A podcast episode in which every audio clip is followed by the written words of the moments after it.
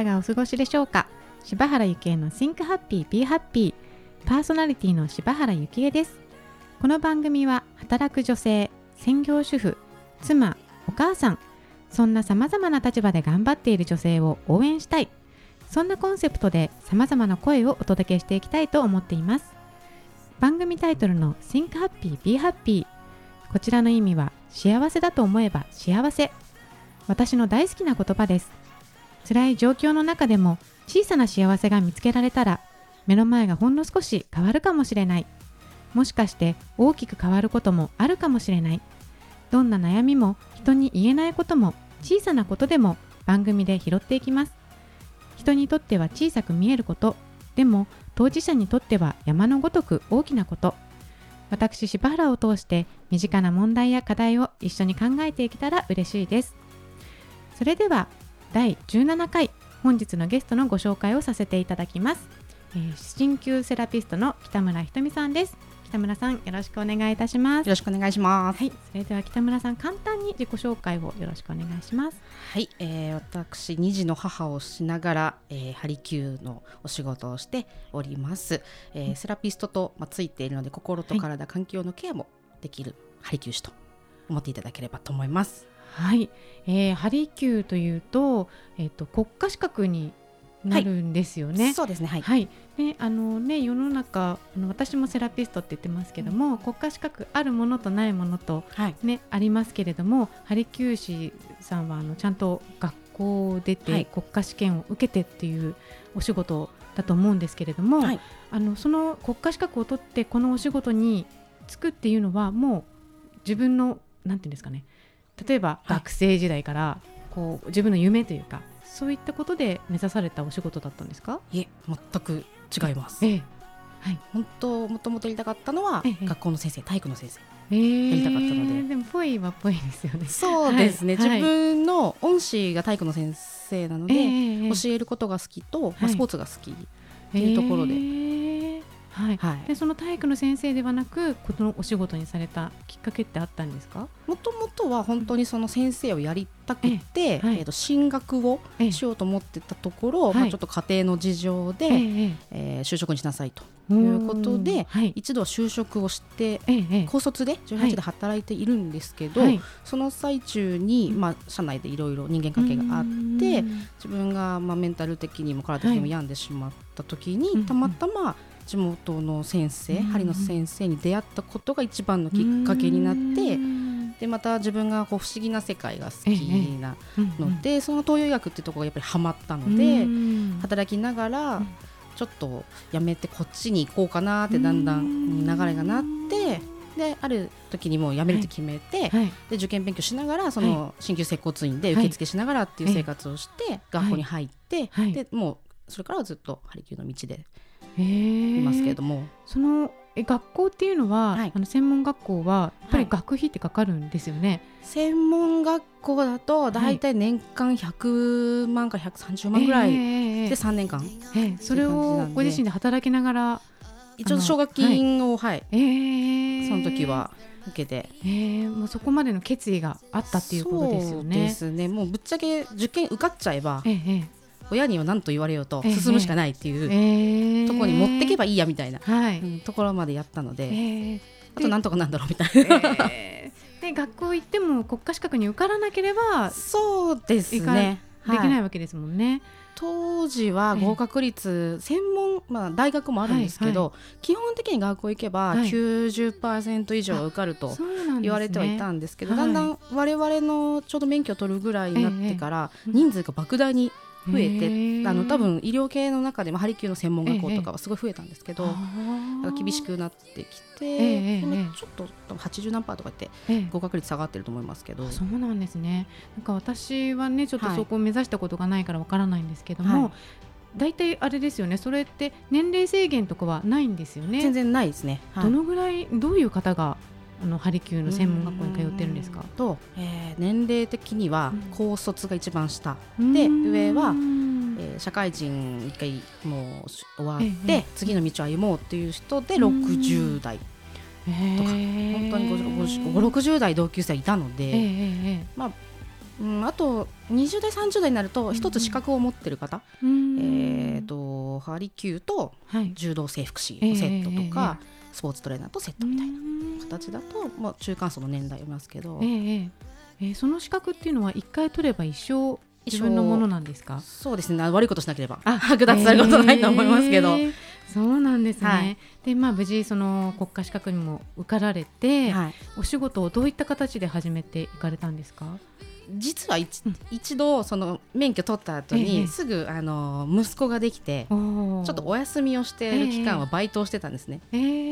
あの遠距離恋愛をしてっていうとこがあったんですけど、その彼氏と付き合うっていうのがなくなっちゃって、東京に残ることになって でバイトしたりとかする中で、主人と会って、あれあれと子供できみたいな感じになったんで いきなり産休みたいな感じで 1年お休みしてでそこから復帰した時に、やっぱ免許持ってるんでもったいないよっていう話になって、地元の、え勤め人としてそこで、今の形の原型となるようなサロンでえー、はあのハリキューをするようなサロンでおすすめを、はい、えー、そうなんですね。まあ、そのね、なんか人生のいたずらではないですけども、だいぶその一年で変わった感じですね。そうですよね。子供、息子がすごくそれは人生を変えてくれたきっかけだと思いますけど。えー、えー、はい。で、お子さんがいらっしゃるということで、はい、今お子さんおいくつなんですか？その息子はもう十四歳。あ、で、下に娘が八歳。ええいます。わあでもねまだ下のお子さんは子育て真っ盛りですよね。ねはい、はい、でもそれでもまあ新旧のお仕事をされながら子育てもされてということで、はいはい、なんかあの最初に、はい、あの新旧ハリキューのお仕事にこう興味を持たれた時っていうお話の時に、はいはい、その先生ハリキューの先生のところに通った時に、まあ、いろんな心であったりそういった痛みがこう癒されたことによって、こう心が動いたっていうふうにおっしゃってたんですけど、なんか針っていうと私はなんか刺す外側から刺すっていうイメージなんですけど、それってあの心も針でももうケアできるものなんですか？一つ効果としては、うん、その副交感神経交感神経副交感神経でまあ、ゆる体緩めるのもそうなんですけど、はい、リラックス効果とかはあるので、うそういう点では自律神経を整えるっていう、針自体の効果もあるんですけど、やっぱりその黙って針を打つわけじゃないので、その時のコミュニケーションだったりお話をするっていうところが、まあ、プラスアルファやっぱり必要だなっていうとこだと思いますけど、えー、はいまあ、そういったことも、えーとまあ、意識をされていて。そうですね、うん、まあ、その今最初おっしゃっていた、はい、鍼灸セラピストのセラピストの部分が、うん、その心のケアも含めてのところっていうことですよね。勝手に造語を 作った感じですけど。えー、であの最初はサロンでお勤めされてたということですけれども、はい、どのぐらいサロンでのお勤めはされてたんですか？トータル8年ぐらいはいましたね、はい。えー、結構長いですよね。8年っていうと。そうですね、えー、サロンはそのぐらいまあ受付やってた時代別の整骨院とかいましたけど、はいえー、割と長くはいたと思います、やっぱり子供育てて働くってなると、保育園のこととかも出てきて、お兄ちゃんが働いて、はい、ああどうなんだろうなと思った時に、予定はしてなかったんですけど、娘の方がやっぱできて。だったらやめないで産休って形でい。た方が次の仕事を探す時に保育園が見つからなかったらどうしようとかやっぱそこは結構ネックになるなと思ってで院長先生ともまあ話して、はい、うまく、まあ喧嘩したりとか別にしてる関係じゃなかったので、はい、ご理解いただいて戻ってっていうので、まあ、なんだかんだ8年ぐらい、えー、な7年8年とかってなんかいつの間にか経っててみたいな、えー。うん、そんな状況でしたけど、えー、針って私実はやったことないんですけども、はい、どういったお客様がいらっしゃるんですか針に？えーと、大概多いパターンだと、はい、整形外科とか病院に行ったけどどうにもならないから来た人っ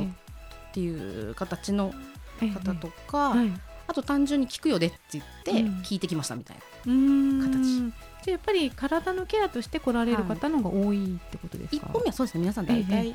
辛いんだけど、みたいな感じで来ます、えー、でもその心のケアとして来られる方もたまにはいらっしゃる、結果そうなる感じです。ああ結果なんですね。へえー、それはやっぱりそこでの、はい、まあ、北村さんとのコミュニケーションを、まあ、心地よく感じてということでなんですか、ね、っていうのと体を見ていくと皆さんの行動パターンって必ず出てくるんですよね。それがなんでなのかなって考えて、まあ、自分の体感もそうだし、はい、勉強もそうですけど、ええ、やっぱり行動って思考がその前にあるので、思考の前にこの意識があってとかとなってくると、自分でその現状を起こしているってなるじゃないですか。なので肩が辛いです、治療します、お家帰りました、でも辛くなる生活をしてればまた元に戻ってしまうので、それなんで治んないんだろうってぐるぐるぐるぐる回ってるパターンだったり、あとその体が辛いことにメリットを感じてる、自分で意識はしてないけどもどこかでメリットを感じて辛い自分をアピールできるじゃないですか、辛い思ってると。っていうことにだんだん私も気がついたので、お話を聞いてると、そういう自分を作り出しているのが分かってきたので、なので自分自身のパターンを築きましょうねっていうのはやっぱりお話をしながらじゃないと出てこないので、結果そうなるっていう感じですけどね。はい、それをまあ長年のサロンでのお勤めを通して、あのこう感じていかれてで今現在は、はい、あのご自身で独立をされているということなんですけども、はいはい、独立したきっかけってあったんですか？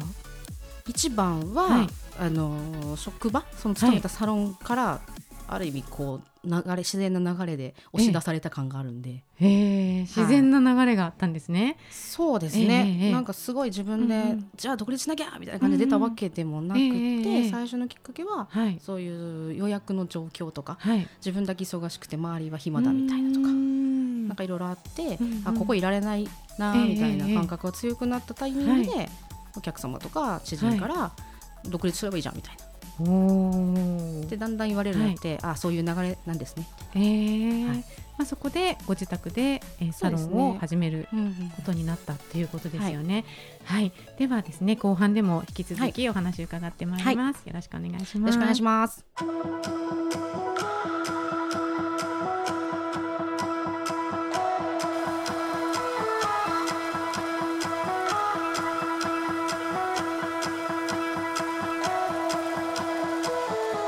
は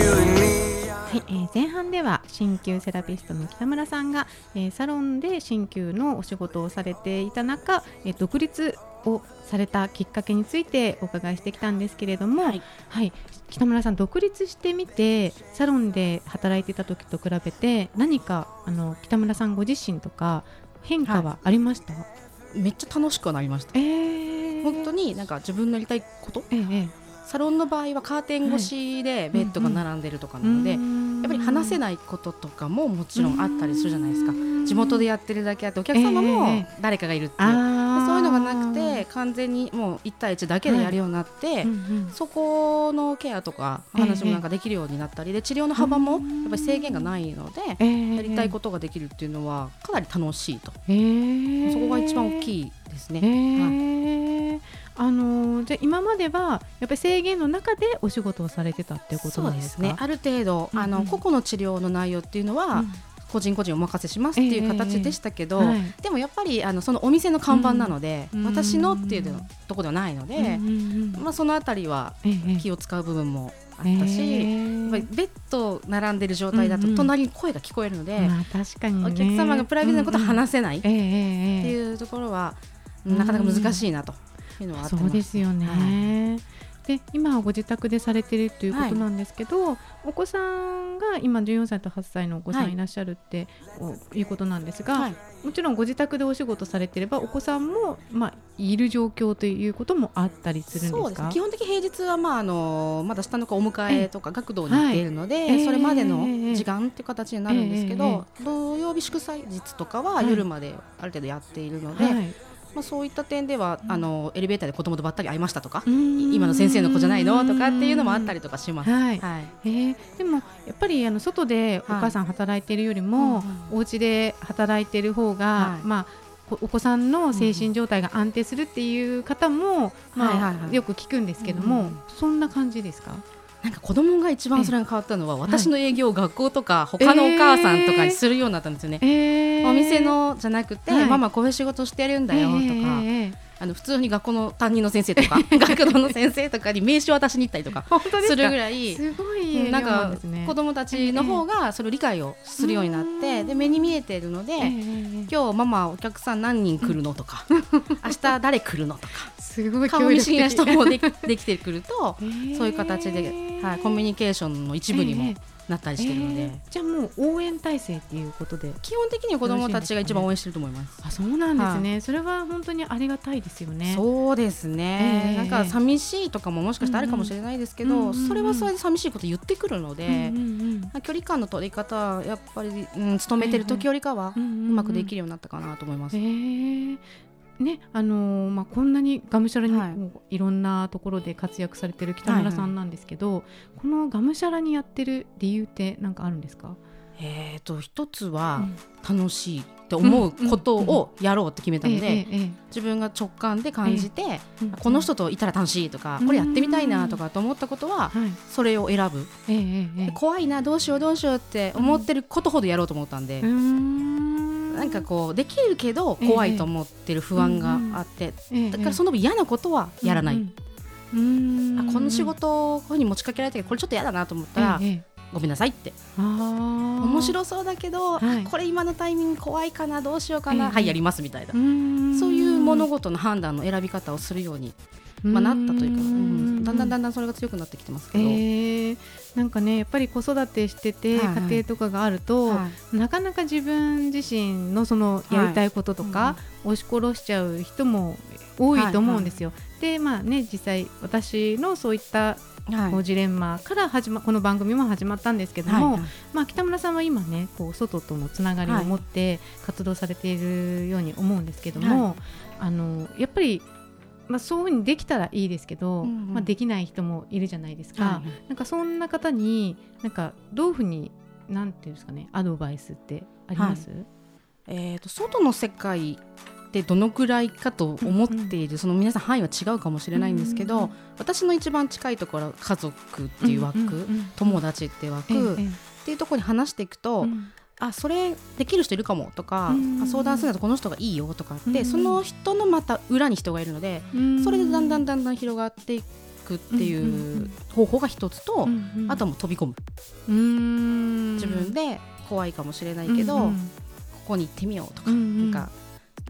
多分相談所とかに相談すると、引け目を感じてるから行けないとかがあるんですけど、利用しないことはないので、そうやって自分から一歩出る勇気だけその一歩がね勇気が出なかったら、はい、私は子供に相談するので。ああなるほど。ママこれ行きたいんだけどどう思うって言うと、えーえー、もう決まってんでしょ行けばみたいな。あお兄ちゃんなんかボソって言ったりするんで、えー、あゴーサインだなと思ったりとかして一人で抱えないようにしてます。えー、そういう時もお子さんがいつも応援してくれてるんです、ね、基本的にはそうですね、えー、やっぱ主人どうしても帰りが遅いとかで、えー、家で会う機会ほぼないので、はい、子供たちのが多いし子供が一番私を見ているので、だから聞きます。はい、なんか今ここまで来てなんかご主人っていうあのあの単語が一つ出てきた あの今の流れで言うとずっとシングルではないのかなっていうこう、はい、私の勝手な妄想だったんですけれど一応ご主人もいますけど予備軍ぐらいで、予備軍っていうのは。そうですね。もともと主人デザインの仕事をしているので、やっぱり遅いんですよ。遅いというか帰ってくるのがいい方みたいな仕事なのでそれは分かってはいるんですけど、結婚すると、今共働きが当たり前になってきていると。そういうところでお互いの不満とかこれやってほしいのにとかは必ず出ると思うんですよね。はい、なのでそういったとこの折り合いってなかなか難しくて、で子供を育ててる身ってママになるっていう、なんか具合悪いから電話かかってきたらお母さんを迎え、ママが迎えみたいとか。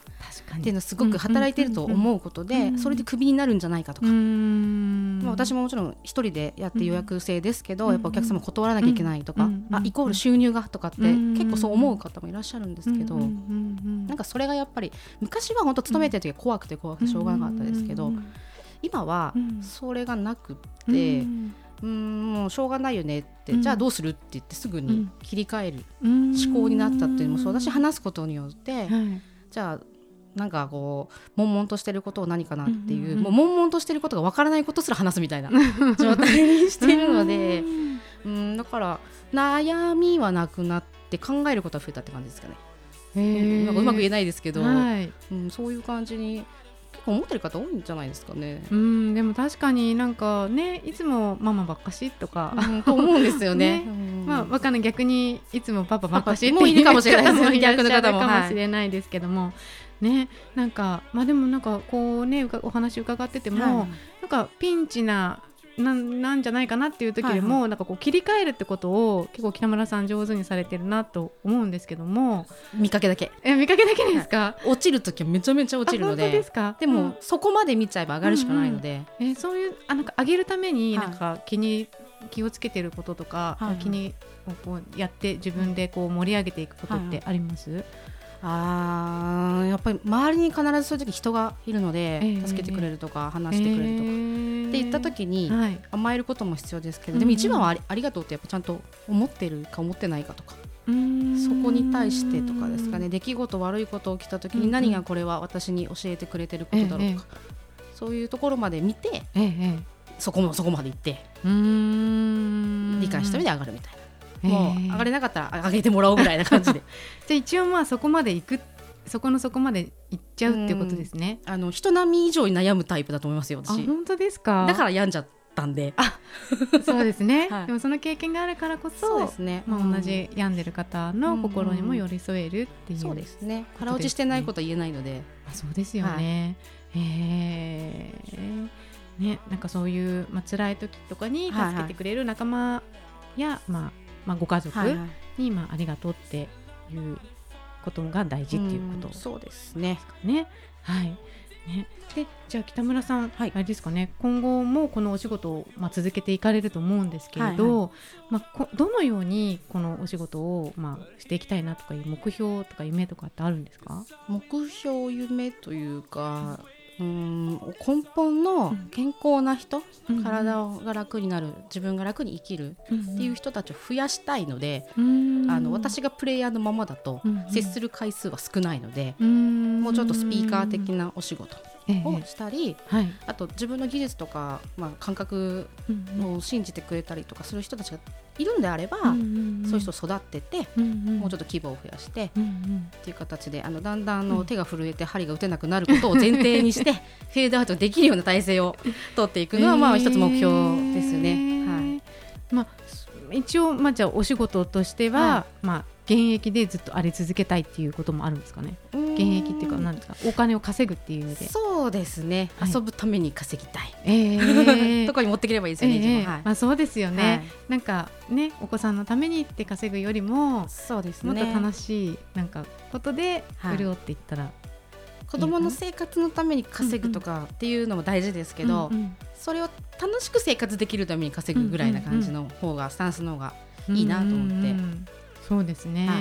い、ね、まあこれからの時代はね、大体皆さんお仕事されて、うん、そうやって自分のなんですかね、自立できる力ってね、はい、ついていったらいいのかなと思ったりしますけれども、はい、はい、例えば北村さんのその鍼灸を受けたいってい。う方がいらっしゃったら、どこに行ったら受けられるんですか？えっと基本的には私口コミだけなので、えー、まああのホームページとかあるんで、はい、そういうところからのフォームに入っていただくのと、はい、あのこうやって接している方から、ええ。えー、あとまあ、口コミなので、はい、何回も言うんですけど、そこは信頼できる仲間が、えー、紹介をという形で。あなるほど、では、えっ、ー、とまあ、一元さんではなく一元さんそうですね,、ね。はい、どなたか知ってる方のお声があればっていう形で、なるほど、はい。えー、ホームページはちなみに公開はされているんですか、今またちょっと作り直してる最中ですけど。そうですか。アドレスとかお差し支えなければ伺いたいんですけど、今口頭でいう感じですか？口頭で。えっと。はい検索キーワードで何か出てきます？アローとか？アロー許すって意味の方のアローで、えー、葛飾区、はい、金町、はい、ハリキューとか、はい、いまあその辺で検索すれば出てくるかな、ね、でもそうそうやってまあ人との付き合いお付き合いをまあ大事にされるから,、からこその、はい、まああれですよね。口コミっていうことですよね。できれば私を知ってる人たちが話した方が信憑性もあるし、はい、なんかそこら辺は人と人のつながりをまあ大事にしたいので、はい、あまりクーポン出して安いから来るっていう方よりかも、自分自身のちゃんと向き合いたいっていう方と接したいので。はい、はい素晴らしいです。はい。で北村さん、今日は貴重なお話、ありがとうございました。したえ本日のゲストは鍼灸セラピストの北村ひとみさんでした。ありがとうございました。ありがとうございました。はい、あっという間にエンディングの時間となりました。柴原幸恵の Think Happy Be Happy。この番組は毎月1日と15日に配信してまいります。ぜひお楽しみに聞いていただけたらと思います。また番組へのご意見ご感想もお待ちしております。info アットマーク言葉リスタ .com 言葉リスタは KOTOBARISTA こちらまでお寄せください。それではまた次回お会いしましょう。柴原ゆきえでした。